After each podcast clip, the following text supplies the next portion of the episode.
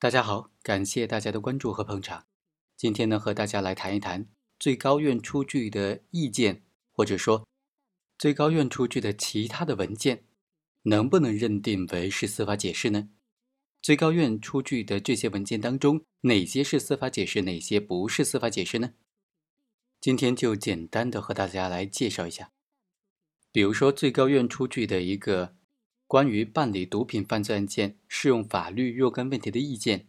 还有最高院出台的关于审理毒品犯罪案件适用法律若干问题的解释，那这两个哪个是司法解释，哪个不是司法解释呢？我们就以这两个文件为例子，做一个简单的说明。在这个案件当中啊，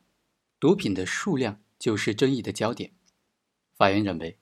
根据全国法院毒品犯罪案件审判工作座谈会纪要当中的相关规定，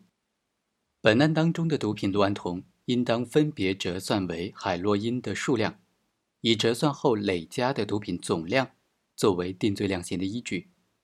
虽然最高法院、最高检察院、公安部关于印发办理毒品犯罪案件适用法律若干问题的意见当中，就明确的说了，二基甲苯胺或者是其他的非他明类的苯丙胺类的毒品，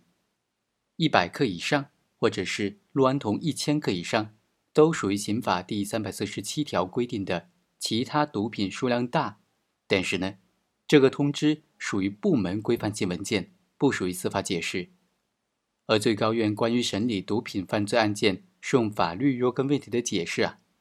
在二零一六年的四月十一日就施行了。这个司法解释就规定了，像这种甲基苯丙胺等等这些苯丙胺类的毒品，一百克以上，或者是氯胺酮五百克以上，就属于了刑法第三百四十七条规定的。其他毒品数量大的情形了，所以法院认为，第一个最高检、最高院和公安部联合下发的意见呢，它属于规范性文件，是部门的规范性文件，它的规定和司法解释的规定不一致，并不存在争议，因为司法解释的规定效力是更高的。根据这个司法解释的规定，对于司法解释实施之前发生的行为。行为时没有相关的司法解释，司法解释施行之后还没有处理或者正在处理的案件，就应当依照司法解释的规定来办理。根据这个法律规定呢，本案就应当直接适用司法解释的规定，而不应该适用最高院、最高检、公安部联合发布的那个意见。